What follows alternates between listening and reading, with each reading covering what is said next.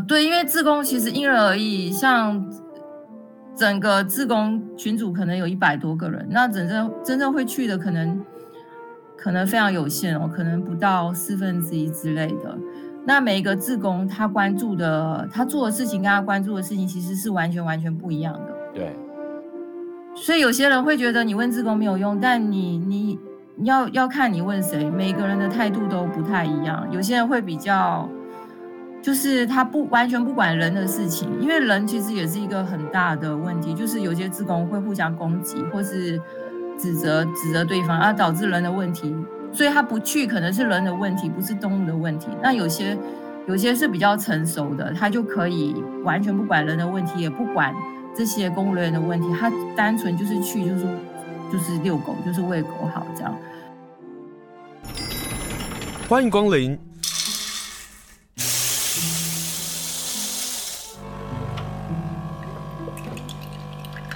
今天的盛情款待，请享用。我们今天要跟大家来分享一本属于应该是算在报道纪实类别的书籍。这本书呢，在台湾总算有人出了，而且花了很长时间。这本书所踏查的地方，是我自己不敢进去的地方。这本书所谈的东西，却是我一直很爱的这个类别的族群，他们就是狗狗、猫猫。今天跟大家来分享的是由新经典文化所出版的一本好书，书名叫做《今生好好爱动物》，宝岛收容所采访录。访问的是这本书的作者，还包括其中的插画的马尼尼维诗人马尼尼维。Hello，你好，主持人好，各位听众朋友大家好。这本书总不免要跟大家分享一下，是什么原因让你觉得想要去进入到收容所，然后做调查跟研究的？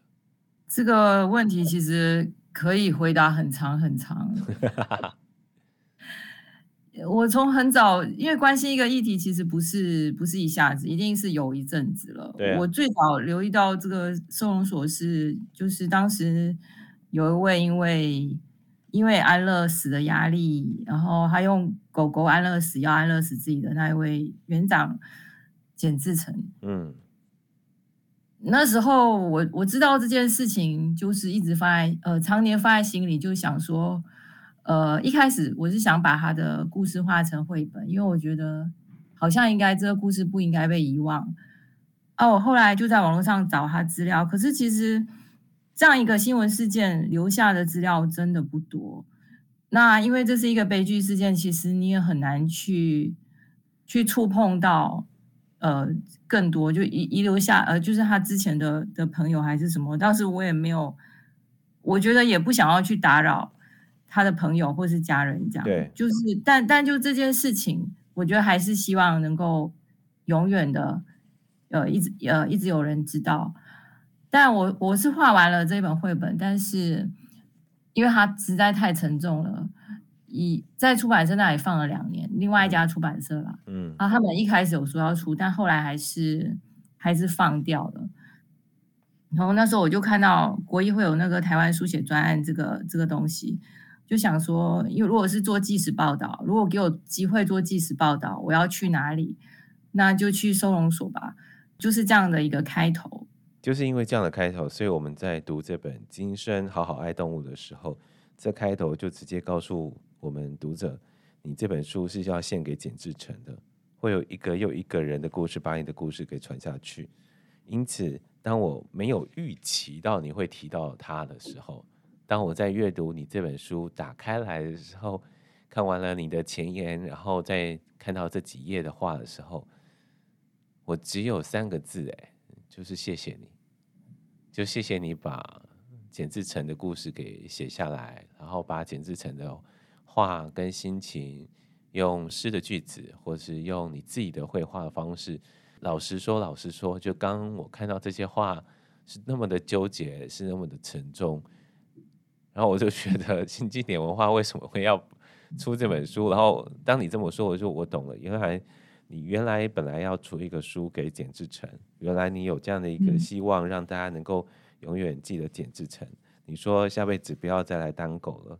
可是作为我们的人类的我们，我们又有什么样去看待生命呢？所以这本书，你在书开始说，这是一本用生命换来的书，也的确是如此哎。但是用生命换来的书，生命是来自于收容所的狗狗猫猫吧，别人的这部分，在书写上面，应该对你来讲也是一个很大很大的挣扎，跟呃如何能够起头，跟如何能够做整理，都是这本书的困难之处吧。什么事情一开始其实都是很难很难的。对，对，就像像这个案子一开始，你你首先要去采访申请，那采访申请以后，就算到现在，我觉得现在你要进入收容所做采访，都是一件非常非常不容易的事情。你在媒体上可以看到有关收容所的采访，我现在看了都不想看，就是你会觉得那都是太过片面了。你想他们要推出谁来讲话，然后那个讲话的人又在。这个职这个位置上做了多久？我进去以后发现，里面的工作人员其实他们的汰换率是非常非常高的。嗯，就是可能都你能够做到两年以上是就是一个稀有的，但相对自工他们你要找到五年以上、十年以上的都有。所以一开始我我透过就是你一定要透过这个公家的管道。因为他们是政府单位嘛，去采访申请，那也有人也有里面负责这个呃媒体的人会跟你联络，那我就请他帮我找可以采访的工作人员。那时候他推给我的两个人，其实都不是里面的工作人员，就是是一个是自工组长，一个是外包的狗训练师。对，就是你其实要采访到里面的人，你要跟他们聊什么，其实。他们都会有一种戒心，一种防备，是非常不容易的。所以那时候我就只能先先采访自工组长，但采访他以后，其实他就是在我书里面第放在第一位的的自工。嗯，他也他的所有分量是有几乎是整本书的四分之一，就他讲的东西。因为如果我要是没有采访到。这位志工组长的话，这本书几乎是无法成立的。你说 Wendy？对对，因为他讲的不也不只是他自己的自己的经历，还有很多当时经历安乐死，然后现在已经已经不再不再做志工的经历的事情。嗯，那些东西我是觉得非常非常珍贵的。但一方面，我当时透过他也接触了很多自工嘛，他就会变成一个我的。我的窗口这样，我也想过我要不要再去找这一些已经不再做自工的人来追回以前的事情。其实又是不太好，因为那都是一些非常不好的回忆，所以他们才会离开这个地方。而当时温蒂能够告诉我这些这么多这么多事情的时候，我也在想，我有必要去去勾起这么多，就会难免令他有一点呃伤心的事情。反正他当时就是讲了，跟我讲了非常非常多。其实我我后来一直觉得，呃，如果我再晚几年，比如说现在去去找他采访，他可能不会讲这么多了。就是你人跟人之间，或是采访，有个时间点是刚刚好的。比如说你现在你现在问我，我可能会讲很多，但是可能两年过去了，你对这个东西有一点疲惫了，或是怎样了，你就会会不讲。嗯那后来工作人员的部分，我又再追加了，有一位清洁，还有里面的，就是他们叫医助，就医生助理。其实里面的工作人员，我现在非常的清楚，就是他们有柜台负责柜台的人员，就是你一进去会会看到柜台人员，然后后面有清洁，一天大概八位，然后还有医生助理，他们是负责喂食，还有大大小小的就协助医生。保定狗啊、猫之类的，然后带猫狗去看医生，也是大概八位，然后兽医师大概两位，就是约聘的，然后还有他们公务人员，就是在我们叫办公室的，这一些我最后都都没有采访到。我最后放进书里面呢，只有四位工作人员。但是我觉得，如果要了解收容所，最了解收容所的其实就是志工。对，所以这书你就把它分了三个部分哦，一个部分就是呼唤，就是在志工的部分 calling。那另外一个部分就是工作，你就把这些动物管理员、训练师，然后医师的助理、清洁人员放在第二个部分来说。第三个部分呢，就来谈的是你的采访的过程、观察跟亲身的体验。要不是你写这本书，我才知道说这里的志工是不准把里面的事情给在自媒体的上呃说出来的。这也是我在看这个书，在看前半段的时候，我就在想说，为什么这些事情我们不知道呢？为什么在一个网络或者是这么新闻媒体这么发达的时代，这些年来，我们为什么没有听过这些职工说的这些的事情呢？当你在写到这个事情是被这个单位就收容所是要求是你不能把这些给贴出去或者是散播出去的时候，我又在想的事情是，那这些工作人员又到底在想什么？如果他们是来照顾动物的话，那你为什么不是站在动物的角色去看呢？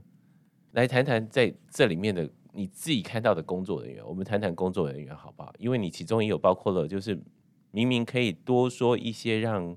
这些狗狗、猫猫被认养出去，可是却没有的。您刚好提到，就是他们会规定，自工在里面看到的东西是不能擅自贴在自媒体的。嗯，这一点一开始觉得很不可置信，为什么会有人是这样？而且，但我我一开始只是听听前面自工这样讲，但后来因为我自己也做了这些事情，啊，是真的他们会。就是他们其实是以面子为为为主，以他们的面子，他们觉得你把里面不好的东西放给大家看到，会造成他们的麻烦。他们是怕麻烦，就是如果人家看到一些里面什么不好的东西，然后去投诉、去澄清之类的，会造成他们的麻烦，所以他们也会找你麻烦。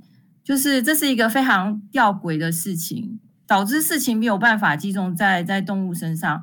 我之前在还没有当志工的时候，其实也常去一九九九投诉，因为你所有问题在就透过正常管道投诉，但是都是没有用的。你收到回复之后，我直接丢进垃圾桶。就我会想，为什么工人要用时间来回复这些文字，而不是实际去去做出改变？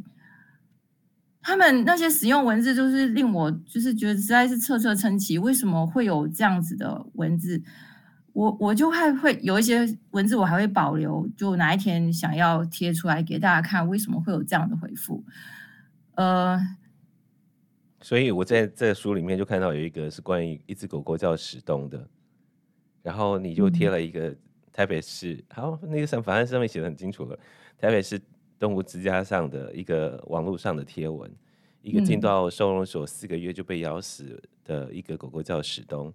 然后台北市动物之家就贴了一个文说：“亲爱的史东，感谢你的慈悲与善良，我们将永远记住你的笑容，我们也绝不会忘记你往生前的痛苦及彷徨。你的离开让我们伤心不舍，祈愿菩萨引领苦得乐，我们一定会深切检讨改善，更加用心对待每一只收容的毛孩子，不让类似的事件再发生。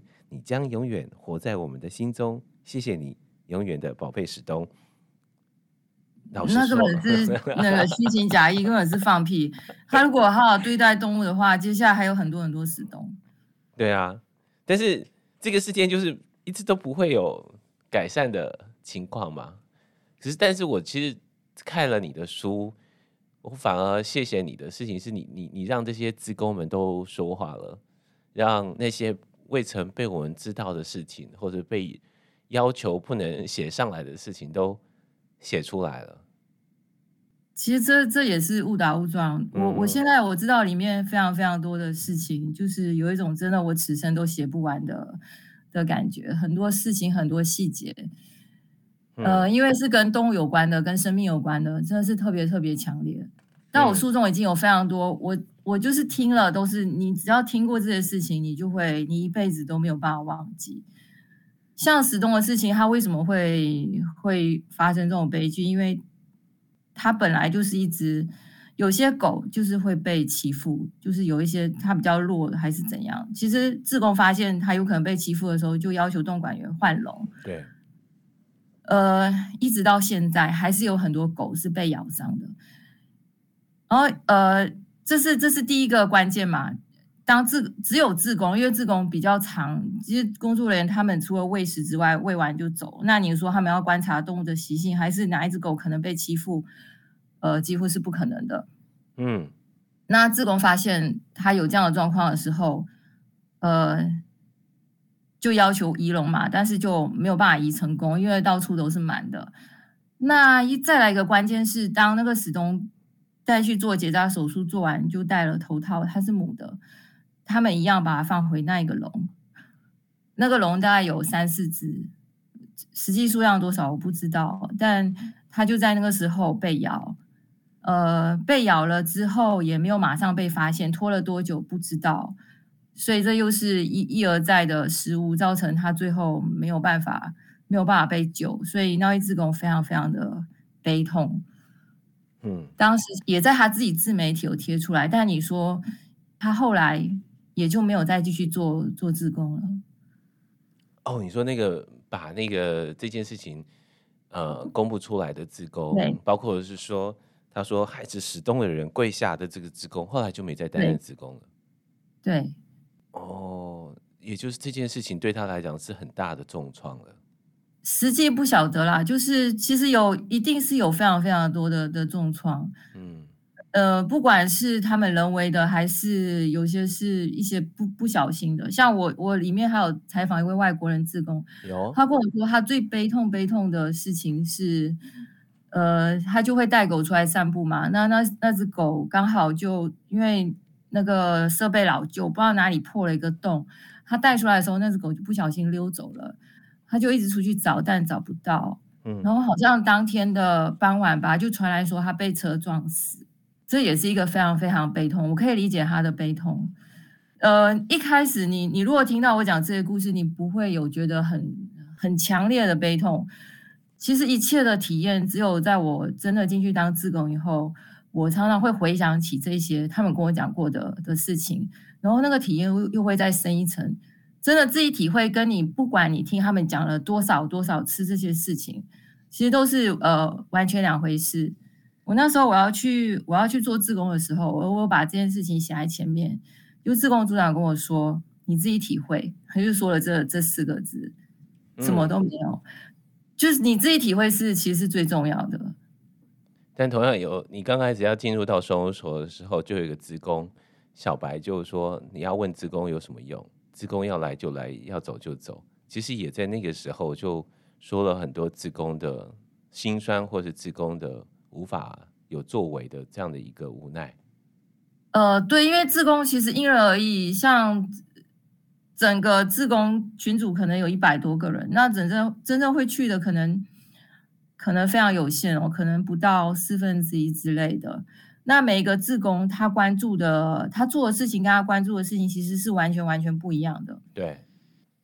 所以有些人会觉得你问自工没有用，但你你你要要看你问谁，每个人的态度都不太一样。有些人会比较，就是他不完全不管人的事情，因为人其实也是一个很大的问题，就是有些职工会互相攻击或是指责指责对方，而导致人的问题。所以他不去，可能是人的问题，不是动物的问题。那有些有些是比较成熟的，他就可以完全不管人的问题，也不管这些公务人员的问题，他单纯就是去，就是就是遛狗，就是喂狗好这样。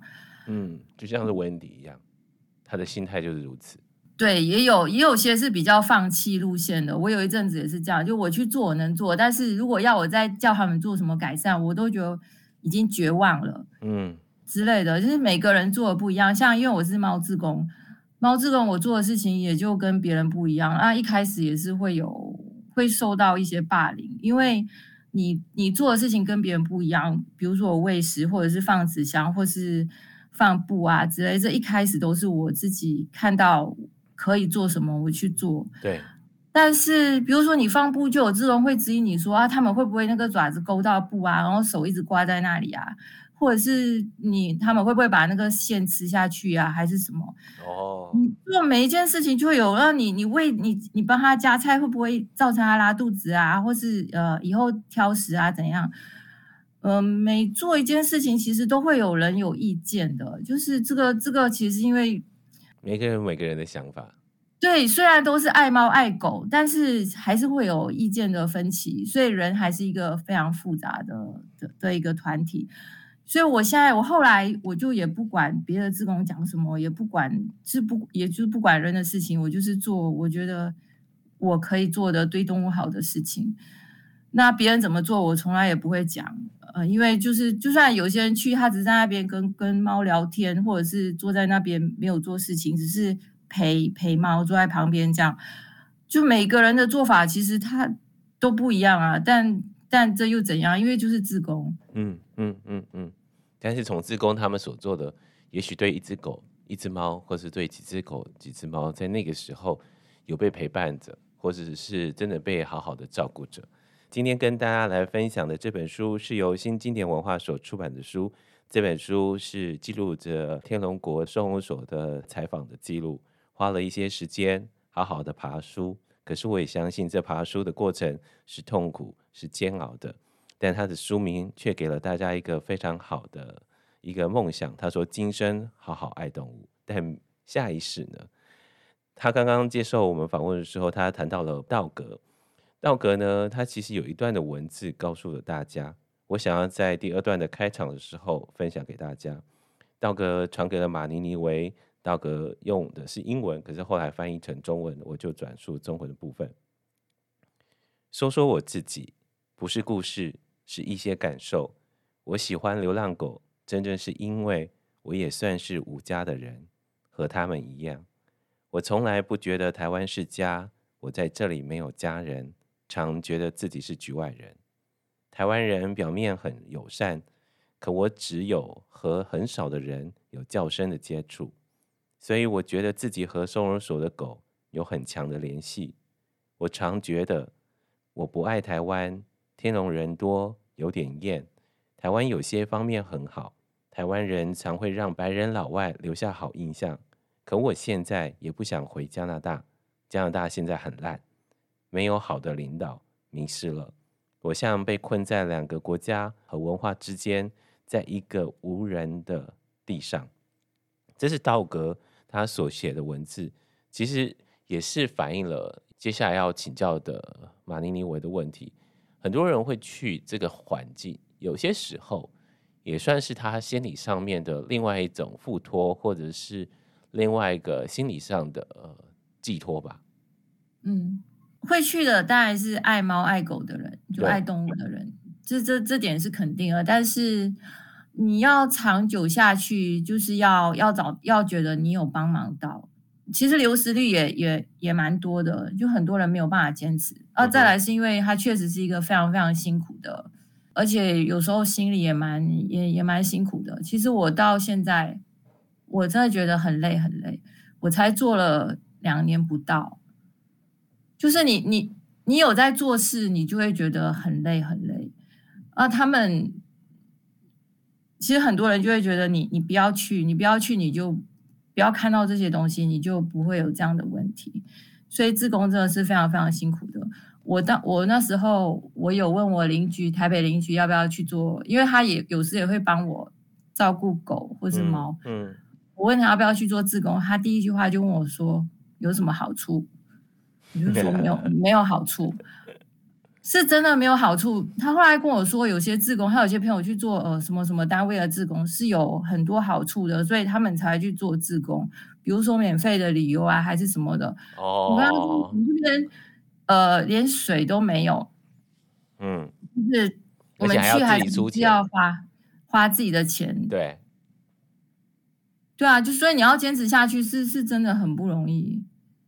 嗯、呃，在那么多的故事当中，其实有很多篇的故事都会让我心被纠扯到。有一个呢是关于猫的故事，然后你写下来了，是小伟自宫的一个故事。就看到有人对一只猫很友善，然后他只是向前问他说：“这只猫是你养的吗？”但他其实问题不是这么的简单，他还有后面的事情。后来就发生一个意外的。嗯，你你写这个部分，我我相信是是反映了一个做自工的很多面的，我觉得都是创伤吧。可不可以说说这个故事？呃，小伟是非常非常呃资历很深的自工，嗯，很深的自工，他必他们一定会见过很多生生死死，一定是。无可避免的见过很多死亡，但在这么多死亡之后能够走下来的人，他必定是有有他自己的自己的一套方式。对，呃，其实有很多人真的是在经历一些死亡之后是没有办法再走下去的。呃，他他他也做 TNR 嘛，就是把把睫毛做很多的 TNR，就把猫抓杂然后回放。嗯啊，他讲这个故事是是那个 TNR 的故事，呃。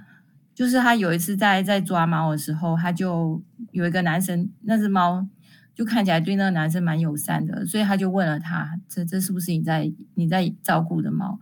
他的意思是，如果是你在照顾的猫，你可以帮我抓它，我带它去结扎这样。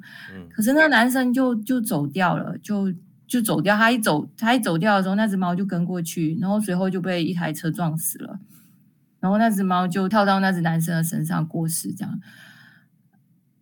他就现场目睹了目睹了这这件事情。他说最惨的是那个男生也没有帮他收尸，所以他后来是把这个猫的尸体带回去处理掉。他他他讲这个故事，后来他就问他自己，他就检讨说，是不是不要那么勉强？不是真的，你每一只就是，其实很多做很多人真的看到猫，第一反应就是我要抓去结扎。我其实听了他这个故事，加上我自己的一些一些经验，也是不要这么急，不要这么，不要什么事情都都那么唯一只有唯一的一条路。因为你你看到一只睫毛的时候，其实你首先你要观察它，因为有些有没有剪耳，但是它是已经结扎的，或者它已经是一只老猫，或者是它根本是有人养的，不要那么急，因为其实也有人抓错猫，它是已经已经结扎或是呃之类的。对。对，就是不要那么勉强，因为我们一定要先观察的。那我自己其实也是有一些经验，我也抓过一只，后来，嗯、呃，它是老猫啦，后来发现是有晶片的。那有没有？但打去晶片是空号，有没有结扎？后来就我后来就把它把它放走了，因为其实也也没有也没有要做结扎的必要。嗯，而且你这样你这样抓它，你会造成它很紧张。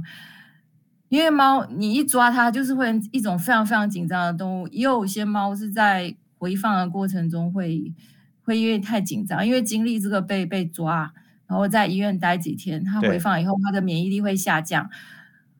大家都知道你你没有你没有恶意，你没有恶意，但是难免我们不知道为什么会发生这种事情。但遇到这种事情的时候，就是会令人难过到没有办法再再做下去。然后小伟那时候他就说，所以，呃，愿要大，志要坚，应该是近似于吧。对，你特别啊、呃，留了这句话在某个区块、某个图案上的时候，小小的一个角落在右下角的呈现的时候，嗯，看似很小，可是那个愿望却好大哦。我们看起来只是照顾狗狗、猫猫的，或者是在收容所，我们作为一个自工，这个愿其实好大。但是心要坚，却好难好难。对他，他后来呃，他常常会他还会带一些后进的自工嘛，他都会跟他们说，嗯、呃，能够持续来是最重要的。嗯，就持续来是最重要的，哦嗯、就确实是这样。就不管你去哪里做自工，你你一定要够久，泡的时间够长，要常去，你才知道自己能够做什么。因为你去到一个新的地方，你不可能就有人跟你说：“哎，你现在要做什么？”而且自工本来就是一种主动性比较高的，对，你你不可能就人家跟你指指定说：“哎，你要做这个呢？”这就是他跟一般工作不一样的地方。所以，自工就是你，你不能只去一下，然后觉得：“哎，好像我没事做。”然后或者是觉得做这件事情好像没有实际的效果，所以很多人就是这样就不去了，因为觉得好像。可有可无，这样，但你一定要持续下去。嗯，今天访问是马尼尼维，他做了两年，他自己的产程，他也对于持续下去这件事情也是感到很辛苦的事情。然后，或者是我们在读这本书《今生好好爱动物》的时候，我们也会看到工作人员对自工人说：“你们可不可以不要喂狗来满足自己？”我对这句话好、嗯、好刺眼哦。就是我对啊，对我对这句话好刺眼。说他们没有要透过喂狗来满足自己，他们想要满足，真的只是狗猫的那个当下而已啊。对，就是常常会有这种令人觉得匪夷所思的的话，像我后来我我没有写进去的，还有发生很多事情，像最近我就听到有民众跟打电话进来说，他要弃养弃养一只狗，然后柜台人员竟然跟他说，呃，我们这边是有固定两餐，也有自动会遛狗啦，就是你应该跟他讲的不是这些东西，可是他们就是为了拼面子，或是整个收容所的形象，他们。就会讲出这种令我们自工听了匪夷所思的话。你不能说这边有自工在遛狗，你要知道这这边的狗，你要告诉他住在什么样的环境，几只住在一起，然后它被遛的频率是多高。以现在的狗的数量来讲，跟自工的人数来讲，呃，一只狗被遛到一个礼拜能够被遛到一次已经很好了。你想想看，你自己养的狗，你早上要遛，晚上要遛，中午可能还要再遛一次。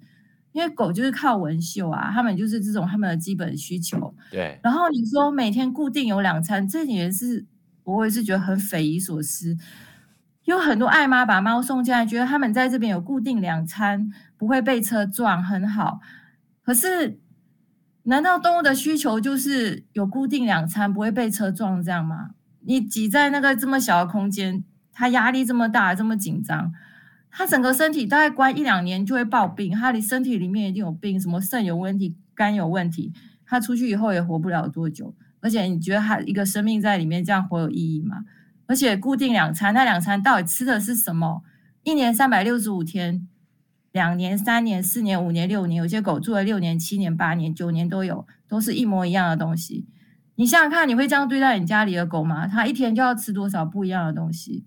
嗯，而且那些饲料是外面买不到的，是没有没有在外面卖的，因为它这种大标案进来的都是你可能说很烂吧，像猫的饲料我比较清楚，就你也闻不到味道，我觉得像石头一样，因为一般饲料一定会有一个味道，一个香味，可是这边的饲料是没有味道的，就像石头一样啊。那你每天都是吃这些东西，你不知道那里面的成分真假，而且也没有罐头啊。什么都没有啊！嗯，我有罐头还会有惹事哎，对，对啊。那我后来自己就比较比较低调一点，那我还是持续做我我我可以做的事情。那我也木罐头，你说喂药病房吗？喂药能没有罐头吗？